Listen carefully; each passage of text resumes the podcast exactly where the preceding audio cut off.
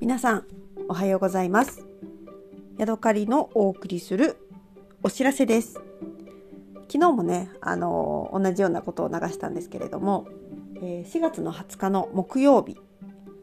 え、夜のね7時から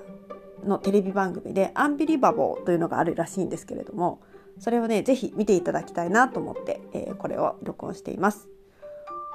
私のねイギリスに住んでいるお友達が急にねメールを送ってきましてコロナにコロナが始まってねすぐぐらいに「元気大丈夫イギリス大変だね」みたいなやり取りをして以来なので、えー、3年ぶりにねそのあの女性から連絡があってなんかね「アンビリバボー見てね驚くよ」って書いてあったんです。で私はその友達が出るのかなと思ってね楽しみにしているんですけれども詳細はねそのメールには何も書いてなかったので全然わからないんですがえー、何かしらねあの驚くようなことがあの放映されるらしいのでとっても楽しみにしています。でまた見たらねその感想もお話ししたいなって思ってるしもしかしたらね結局何も出てこなかったじゃんっていうのもねあり得るかなって思うんですけれども、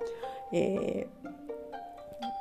そのねあのー、見た感想なんかもお話ししたいと思うので是非見てください4月20日の木曜日の夜の7時から始まる「アンビリバボー」という番組です。どうも夜の7時から9時までみたいな感じに書いてあったのでなんだろう特別版なのかな。たけしの出てくるやつですよねあれ、えー、私ほとんどね最近テレビをねそう見ようと思って見てないのでねちゃんと忘れないようにねアレクサにも録音させたし、えー、カレンダーにもね書いたし、あさってのあさってじゃない明日かな？のね、えー、録音を、あのー、放映をね楽しみにしています。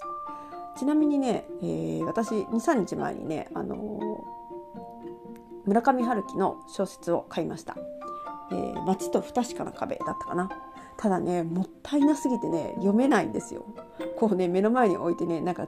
あの背拍子とかをさすさすと触ってねニヤニヤしてるだけでねなかなかねちょっとね読み進めることができないですね。そんな感じで近況です。